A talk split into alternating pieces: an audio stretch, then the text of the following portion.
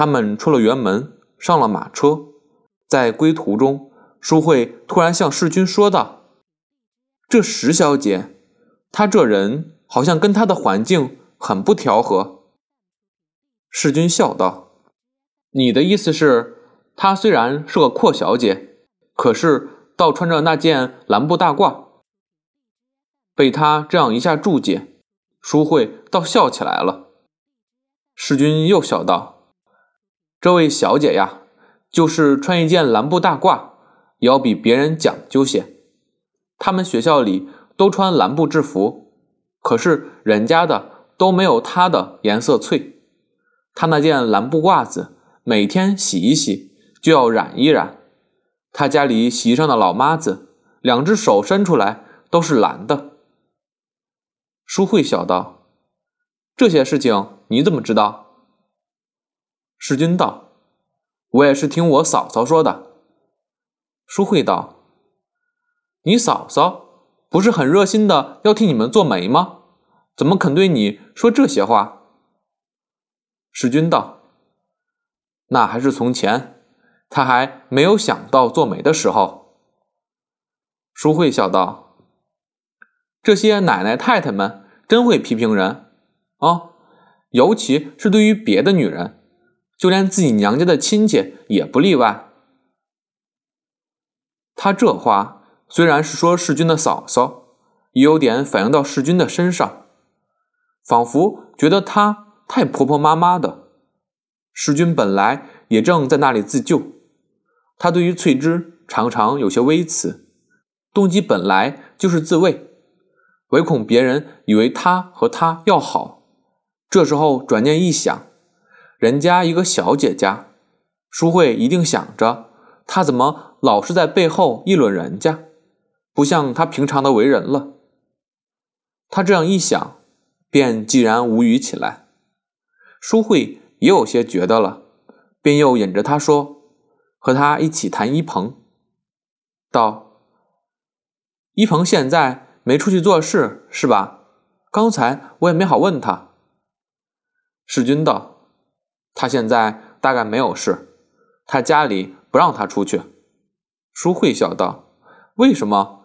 他又不是个大姑娘。”世君笑道：“你不知道，他这位先生每回在上海找了个事，总是嫌赚的钱不够花，结果闹了许多亏空，反而……”要家里替他还债，不止一次了，所以现在把他圈在家里，再也不肯让他出去了。这些话都是沈太太背地里告诉世君的。大少奶奶对于他兄弟这些事情，向来是忌讳说的。世君和淑慧一路谈谈说说，不觉已经到家了。他们打算明天一早起来去逛牛首山，所以一到家就回房睡觉。沈太太却又打发人送了两碗馄饨来。淑慧笑道：“才吃了晚饭没一会儿，哪吃得下？”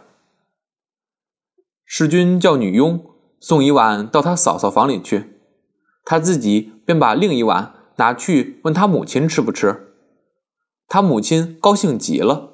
觉得儿子真孝顺，儿子一孝顺，做母亲的变得得寸进尺起来。趁机说道：“你坐下，我有话跟你说。”世君不觉又皱起眉头，心里想：一定是和翠芝有关的，但是并不是。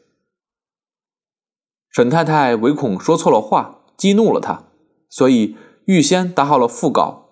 字斟句酌地说道：“你难得回来一趟，不是我一看见你就要说你。我觉得你今天那两句话说的太莽撞了，你嫂嫂非常生气，看得出来的。”世君道：“我又不是说他，谁叫他自己多心呢？”沈太太叹道：“说你，你又不高兴。”你对我发脾气不要紧，别人面前要留神些。这么大的人了，你哥哥从前在你这个年纪早已有了少奶奶，连孩子都有了。说到这里，世君早已料到下文了，迟早还是要提到翠芝的。他笑道：“妈又要来了，我去睡觉了，明天还得早起呢。”沈太太笑道：“我知道你最怕听这些话，我也并不是要你马上结婚，不过你也可以朝这上面想想了。碰见合适的人，不妨。”交交朋友，譬如像翠芝那样，跟你从小在一起玩惯了的。世君不由得打断他的话，道：“妈，石翠芝，我实在跟她脾气不合适。我现在是不想结婚，就是有这个意思，也不想跟她结婚。”这一次，他下定了决心，把话说的再明白没有了。他母亲受了这样一个打击，倒还镇静，笑道：“我也不一定是说他，反正跟他差不多的就行了。”经过这一番话，世君倒觉得很痛快。关于翠芝，他终于阐明了自己的态度，并且也得到了母亲的谅解，以后绝不会再有什么麻烦了。他们本来预备第二天一早去游山，不料那雨下了一宿也没停，没法出去。正觉得焦躁，方家却派了一个听差来说：“请二少爷同那位许少爷今天一定来，晚点就晚点。请沈太太同我们姑奶奶也来打牌。”沈太太便和世君说：“这下雨天。”我是不想出去了，你们去吧。世君道：“我也不想去，我已经回了他们了。”沈太太道：“你就去一趟吧。一鹏不还是你的老同学吗？他跟许少爷也认识的吧？”世君道：“叔会跟他谈不来的。”沈太太低声道：“我想你就去一趟。”敷衍敷衍你嫂嫂的面子也得。说着，又向大少奶奶房那边指了指，悄悄说道：“还在那儿生气呢。早起说不舒服，没起来。今天他娘家请客，我们一个也不去，好像不大好。”世君道：“好，好，好，我去跟淑慧说。”本来他不愿意去的原因，也是因为他们把他和翠芝请在一起。但是昨天亲耳听见翠芝说不去，那么他就去一趟也没什么关系。他却没想到翠芝也是这样想着，因为昨天听见他斩钉截铁地说不去，以为他总不会去了。今天上午艾米又打电话到石家，一定磨着他要他去吃饭。所以，结果翠芝也去了。世君来到那里，翠芝倒已经在那儿了。两人见面都是一怔，觉得好像是个做成的圈套。世君是和淑慧一同来的。今天方家的客人相当多，已经有三桌麻将在那里打着。他们这几个年轻人都不会打麻将。艾米便和世君说。你们在这儿看着他们打牌也没什么意思，请你们看电影吧。我这儿走不开，你替我做主人，陪翠妹妹去。翠芝皱着眉向艾米说道：“你不用招待我，我就在这儿待着挺好的。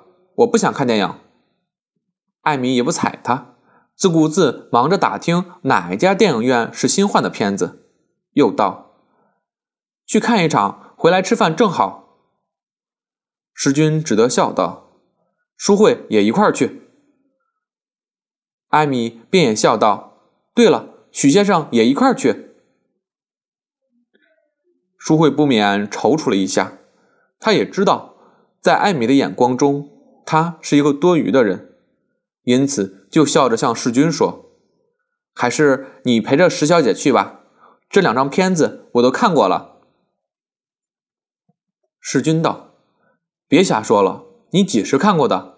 一块儿去，一块儿去。”于是艾米吩咐仆人给他们雇车。翠芝虽然仍旧抗议着，也不胜效力，终于一同去了。翠芝今天装束的十分艳丽，乌贼滚阔的绿豆软缎长旗袍直垂到脚面上。他们买的是楼厅的票。翠芝在上楼的时候，一个不留神，高跟鞋踏在旗袍脚上，差点没摔跤。幸而世君搀了她一把，笑道：“怎么了？没摔着吧？”翠芝道：“没什么。哎呀，该死，我这鞋跟断了。”她鞋上的高跟别断了一只，变成一脚高一脚低。世君道：“能走吗？”翠芝道。行行，他当着书会，很不愿意让世君搀着他，所以宁可一瘸一拐的一个人走在前面，很快的走进剧场。好在这时候电影已经开映了，里面一片漆黑，也不怕人看见。这张影片是个轰动一时的名片，世君在上海错过了，没看到。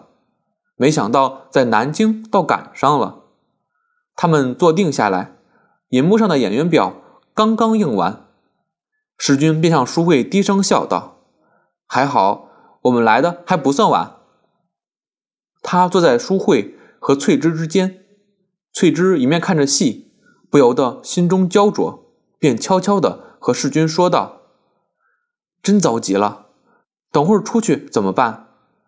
只好劳你驾。”给我跑一趟吧，到我家去给我拿双鞋来。世君顿了一顿，道：“要不等一会儿，你勉强走到门口，我去叫部汽车来。上了车，到了家就好办了。”翠芝道：“不行呐，这样一脚高一脚低，怎么走？给人看见还当我是瘸子呢。”世君心里想着：“你踮着脚不行吗？”